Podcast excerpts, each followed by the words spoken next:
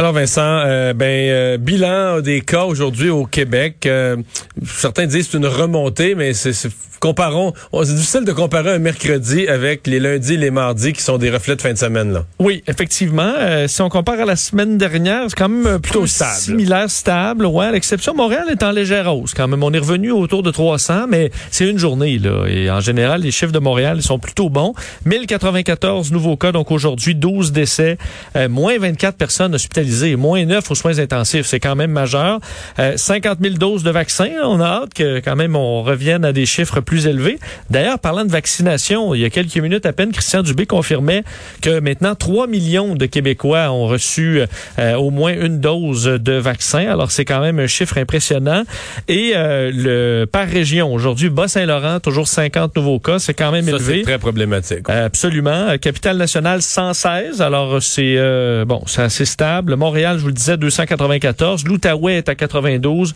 Chaudière-Appalaches encore élevé à 128.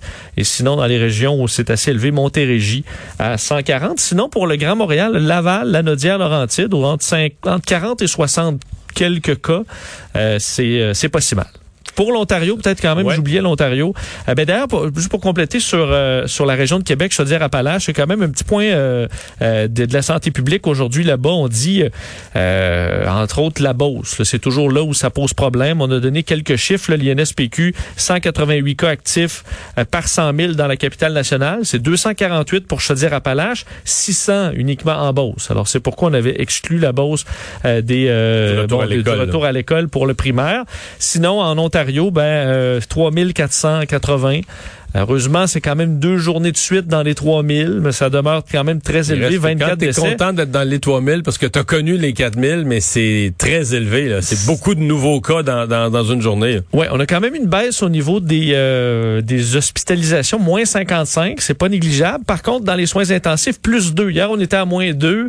Est-ce qu'on atteint quand même un plateau? On l'espère, mais c'est quand même très élevé. Et sinon, en Nouvelle-Écosse, où on était à presque 100 cas hier, on est à 75. Alors, on est encouragé par cette possible baisse, mais ça demeure élevé pour la Nouvelle-Écosse la santé publique de Montréal qui a d'ailleurs fait le point au cours des euh, dernières minutes. Oui, et euh, Mylène Drouin est positive. En fait, ça ressemble un peu au ton de M. Legault hier, donc euh, avec grande, grande prudence. On voit les chiffres et on est quand même heureux de ces chiffres-là présentement. C'est ce qu'on pouvait décoder du discours de Dr Mylène Drouin. En gros, on explique que plusieurs éléments font qu'à Montréal, il dit, je me suis fait poser beaucoup la question, pourquoi à Montréal, on a réussi à déjouer les pronostics et les scénarios, du moins pour l'instant, qui étaient dans certains cas euh, affolants, montrant des milliers de cas. On n'est pas là du tout. D'un, la prise en charge rapide et agressive des éclosions. D'ailleurs, elle dit on n'a pas eu d'événements super propagateurs comme il y a eu dans la région de Québec. Euh, on n'en a pas eu depuis euh, même plusieurs mois. Alors, ça a rendu la tâche un peu plus facile à la santé publique. Alors, beaucoup de petites éclosions, mais pas de très grosses. Campagne de vaccination aussi qui avance bon train. Les mesures strictes sont en général respectées par les Montréalais. Je fais entendre là-dessus un extrait de Mylène Drouin qui parle en gros avec la vaccination, le virus pourrait carrément frapper un mur bientôt. Notre taux de reproduction se maintient en bas de 1 cette semaine à 0.82. Euh, et ça, c'est depuis janvier. Donc, on est vraiment toujours un petit peu en bas de la, ligne du 1. Des fois, on a remonté. Euh, mais ça démontre clairement que c'est le bon niveau de mesure euh, qui est actuellement en place. La population, quand même, elle est engagée, elle est avec nous dans, dans l'application des mesures.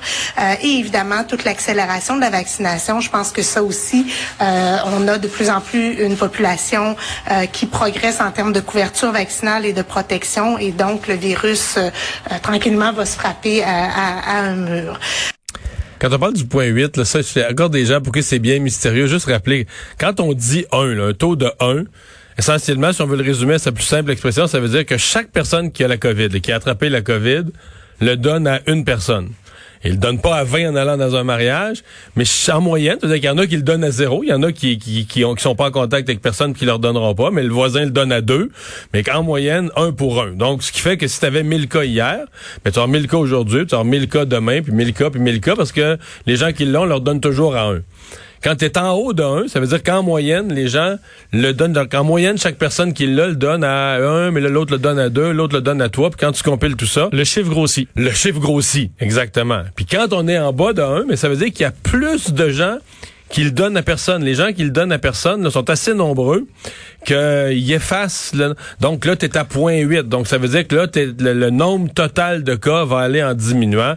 Et, c'est évidemment ce qu'on vise. Puis là où la vaccination aide, ben c'est que même si des gens commettent des imprudences, si la personne, une des deux personnes imprudentes est vaccinée, puis a pas le virus à cause de ça ou l'attrape pas, ben ça aide à ton taux de reproduction. Tu as eu, disons, l'imprudence a été commise, mais la transmission s'est pas faite.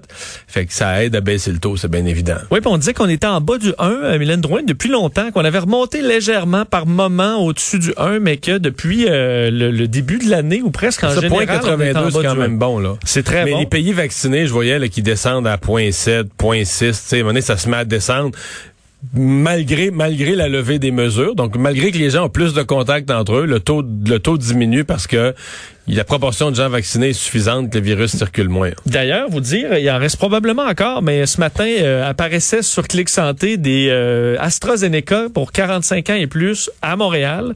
Alors, euh, il y en avait disponible sur rendez-vous aujourd'hui et demain. Le preneur encore, je sais pas, hein, avec ben, la nouvelle de, du décès. oui, et aussi le fait qu'on sent que ce sera bientôt là, la vaccination pour pour tous. Je vais retourner vérifier, mais il y a quelques heures, il y en avait encore. Je pense qu'ils vont ouvrir la vaccination pour tous dans quelques jours tu dis, ouais, je vais avoir un Pfizer un peu plus tard. À quoi bon? Effectivement, peut-être que certains se disent ça, mais euh, sachez-le, si vous euh, désirez être vacciné euh, tout de suite, il y a des possibilités. D'ailleurs, au niveau du, je vais aller vérifier d'ailleurs à l'instant, oui, il en reste. Écoute, AstraZeneca, 45 ans et plus à Montréal, il y en a, il y en a disponible. Alors, allez-y. Et au niveau des hospitalisations à Montréal, 219 personnes hospitalisées, 67 aux soins intensifs. Alors, je voyais, gars, le 28, là, c'est aujourd'hui, ça. Tu peux te faire vacciner toute la soirée. Euh, les 45 ans et plus avec AstraZeneca. Donc, euh, vous avez l'embarras du choix si ça vous tente ce soir. Le Grand Prix du Canada, ben euh, une comment dire, une bonne nouvelle dans la mauvaise nouvelle. Oui, effectivement, c'est vraiment en deux en deux tons cette euh, cette annonce aujourd'hui euh, à la fois le ministre fédéral du développement, la ministre fédérale du développement économique Mélanie Joly, le ministre québécois de l'économie Pierre Fitzgibbon, la mairesse de Montréal Valérie Plante et le promoteur du Grand Prix François Dumontier qu'on aura sur nos ondes tantôt annonçait donc que oui, toute façon on le savait, depuis quand même quelques jours, mais ça a été confirmé aujourd'hui. Le Grand Prix du Canada n'aura pas lieu cette année. Alors, une deuxième année perdue. Euh, d'ailleurs, euh, M. Dumonti, ça lui fait quand, visiblement mal parce qu'il y a des, énormément de gens qui travaillent à l'organisation et devoir l'annuler à nouveau, ça fait mal. Par contre... Puis ils ont cru vraiment, là. Oui, oui. Les, les gens bien au courant du dossier disent ils ont cru jusqu'à Pâques. À Pâques, ils ont reporté la date en disant on peut se donner une semaine de plus pour décider, mais ils, ont cru sincèrement qu'il y avait moyen de faire ça. La preuve, il y a une saison de Formule 1, alors ouais, euh, ils n'étaient pas fous d'y croire. Mais je pense que, bon, euh, évidemment, ce qui s'est passé depuis trois semaines en Ontario a pas aidé, là. Non, ah, ben, ben, tout à fait. Et on craignait, euh, tu voyais, les, pronostics dont on parlait pour Montréal n'étaient pas beaux. Là. Il y a de cela à peine quelques jours. Euh, on avait l'impression qu'on était sur le point d'avoir une grande éclosion euh, majeure. Donc, visiblement, la santé publique de Montréal, on voulait pas de ce Grand Prix. La bonne nouvelle, c'est qu'il y a quand même, depuis quelques semaines, on s'inquiétait. Est-ce que de ne pas aller de l'avant avec le Grand Prix cette année nous fera perdre le Grand Prix dans le futur? Ben, clairement, plus ce, ce, scénario-là au contraire. Au contraire, les deux années perdues même, on va en sorte les mettre au bout du contrat euh, actuel, de sorte que pour, euh, plutôt que se terminer en 2029, le contrat se terminera en 2031. Les différents paliers de gouvernement qui vont donc mettre 25 et 26 millions pour les, ces deux éditions à la fin du contrat. Et euh, tous les paliers de gouvernement le disaient aujourd'hui, même si le chiffre paraît élevé et pour plusieurs qui en ont rien à foutre de la Formule 1, c'est énorme. Mais on le dit, les retombées sont immenses. On les évalue à 100 millions de dollars. Le gouvernement du Québec euh, dit juste en retour, le gouvernement en recette fiscale, euh, on va dépenser 5 millions, mais vont en recevoir 10. Euh, et j'entendais que les, le Grand Prix de Montréal, c'est un des Grands Prix les plus écoutés, si c'est pas le plus écouté, en raison de du fuseau horaire, du fuseau horaire américain. Ben oui. En Europe, qui évidemment où on suit beaucoup la Formule 1, on se retrouve en prime time en soirée. De Alors que, quand les Grands Prix ont lieu en Europe, par exemple, en Amérique du Nord, souvent ils sont à 7 heures le matin. Euh, c'est pas. Euh, et honnêtement, les images, là, je suis la série, une série Netflix sur la Formule 1 qui est très populaire, là, et euh, les images de Montréal, c'est écœurant, là, avec le casino, les bateaux. On a l'impression d'être une, écoute, dans, dans, dans, le sud, là, en plein cœur de l'été à Montréal. Alors, ces vendeurs, on misera là-dessus donc pour ces éditions. Et euh, la bonne nouvelle, c'est que pour les deux l'édition perdue de cette année, on payera pas. Là. Le gouvernement ne mettra pas des, des ben, millions. il, paye, il paye en payant pour les deux années à l'autre bout du contrat mais on, a, on paye. Enfin, c'est qu'on paye pas pour rien. Tout on, paye, on paye quelque chose, on paye, mais on obtient quelque chose en retour. Fait que euh, c'est pas, euh, non, c'est pas négatif du tout. C'est plutôt une bonne, une bonne entente. Euh, je. Mais est-ce que ça te paraît l'évidence que c'est rentable? Parce que dans la population, j'entendais même des analystes qui sont, qui, se le demandent. Est-ce que les, les c'est retombé, c'est bien évalué? C'est pas tout le monde qui aime le Grand Prix. On, se comprend. Il y en a qui aiment pas parce qu'ils aiment pas le sport. Il y en a qui aiment pas parce qu'ils aiment pas le, le, le, le pétrole. Oui. C'est pas environnemental comme sport. Puis il y en a qui aiment pas l'aspect social, l'étalement de richesse, euh, l'aspect moral aussi, les escortes, euh, euh, dans certains cas l'abus sexuel des jeunes filles. Il y a certainement des côtés, mais comme à n'importe quoi, n'importe quelle grosse activité économique, tu vas avoir des côtés plus sombres. Par contre, tu vois, ce matin, je parlais, donner un exemple concret. Là. Ce matin, je parlais à la présidente de l'Association des hôteliers de Montréal. Puis quand elle résume le Grand Prix, là, c'est d'abord c'est le plus gros événement. En termes, c'est 98% d'occupation. Ça veut dire que ce qui reste, c'est le 2% dans des trous miteux des hôtels. C'est 98% d'occupation à deux fois le prix régulier. Le double du prix. Donc, deux fois le prix régulier, t'es plein complètement. Et ça, c'est dans le, on s'entend, c'est dans le pur profit, là. Oui, oui, oui, ouais. Parce que non, mais c'est l'équivalent du Boxing Day. C'est l'équivalent du commerce de détail, là, quand les commerçants disent, c'est toute l'année, on fait nos frais.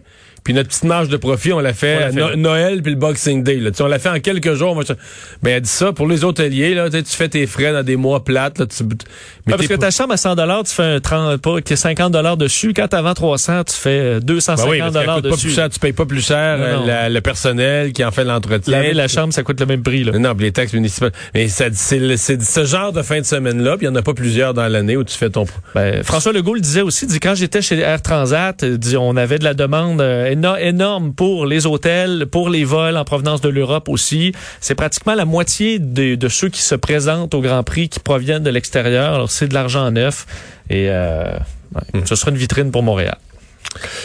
Euh, parlons du docteur euh, Arruda, qui a pas été très chaud à l'idée du passeport vaccinal aujourd'hui à l'Assemblée nationale. Euh, question à propos de ce passeport vaccinal, alors qu'on est dans le, le, bon, la, la, la, santé publique a le, mandat d'évaluer cette option à la demande du ministère de la Santé, du, du, ministre Christian Dubé, aujourd'hui interrogé par Marie Monpetit là, pendant l'étude des crédits, dont on a appris quand même plusieurs trucs intéressants aujourd'hui.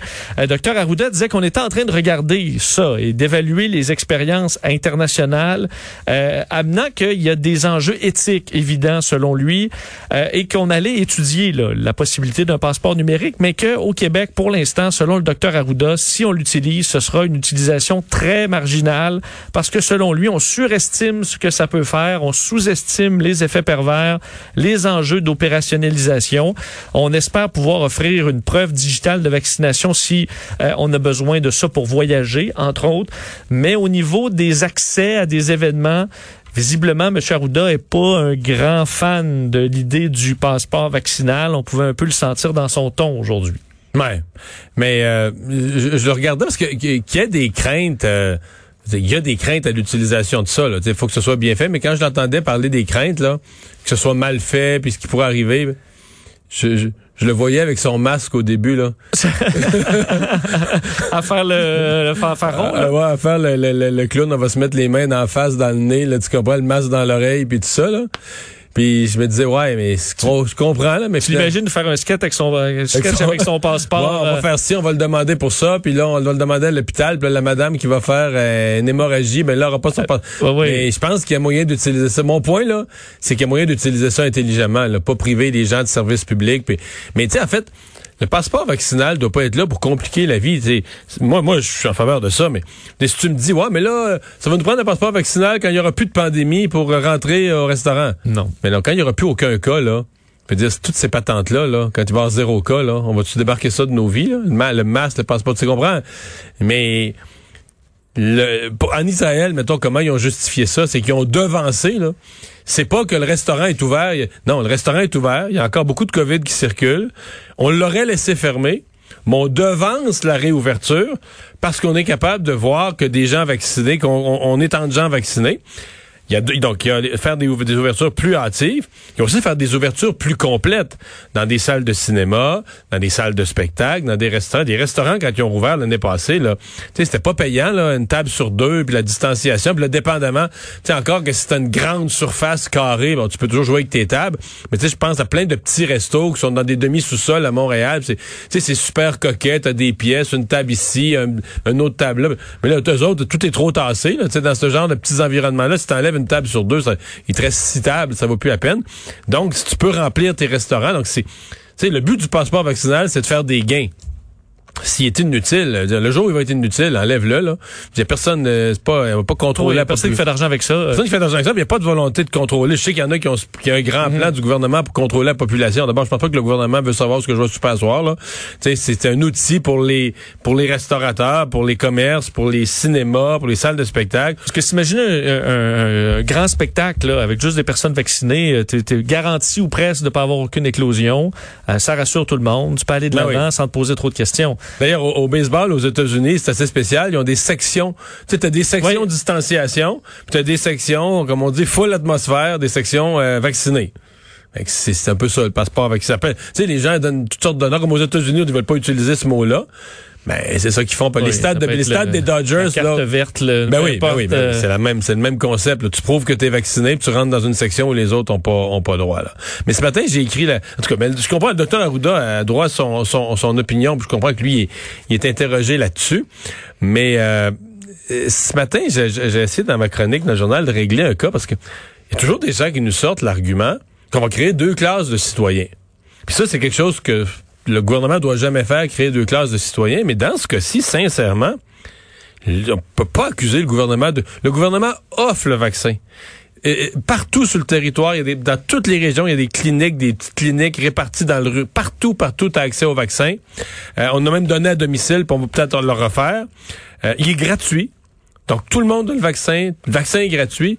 Donc, si une deuxième classe de citoyens est créée, c'est pas ceux qui le prennent pas, là. Si vous avez, un choix personnel, puis à ce moment-là, ben, c'est plus une deux classes de citoyens. C'est des groupes de citoyens qui font des choix. Puis là, ben là, faut qu'ils assument. Faut que tu assumes les conséquences de tes, de tes choix. Ces gens-là pourront aller à l'épicerie encore et ils ne vont pas à des spectacles. Puis s'ils sont malades, ils vont être traités, c'est ça. Mais ils vont peut-être attendre, mettons, six mois de plus, un an de plus pour aller à des spectacles. Mais c'est correct. Moi, je pense qu'il y en a qui veulent pas être vaccinés puis qui s'en foutent. moi, je, veux pas être vacciné, je suis un ermite, je vis dans mon chalet, euh, dans les Laurentides, je sors pas des spectacles, j'irai pas en voir, puis je veux pas être vacciné. Parce que moi, c'est la argument qui dit, moi, mais moi, si toi, t'es vacciné, je te le donnerai pas. Ouais, mais entre vous, vous allez vous le donner et vous allez augmenter encore la charge sur le système de santé qui aura non seulement besoin d'une baisse de cas, mais qui aura besoin d'un break à long terme pour reprendre le dessus sur le risque, le risque des cas génère des variants puis tout ça. puis, je veux dire, euh, puis le restaurant voudra pas être responsable d'avoir créé une éclosion. Puis quelqu'un, puis même des personnes vaccinées, ben pourraient l'attraper. C'est-à-dire que même vacciné, tu pourrais être porteur. Mm-hmm. Sans être malade, tu pourrais être porteur. Non, je pense que quand on va sentir que la COVID s'en va, on va vouloir s'en débarrasser. c'est certain qu'il va y avoir une période intermédiaire. Quand il va y avoir zéro cas, ça se posera plus comme question. Mais il va y avoir une période intermédiaire où il va y avoir une différence entre les gens vaccinés et les gens non vaccinés. Et tu sais, sur la, la, vie un peu avec beaucoup de restrictions, si tu, te dis, tu vas avoir le masque, le 2 mètres et tout ça, plus où tu es en presque une quasi-normalité, mais en, rentrant, tu présentes que ton, ta, ta preuve de vaccination, je pense que plusieurs vont lever la main. Ben oui, ben oui, ben oui.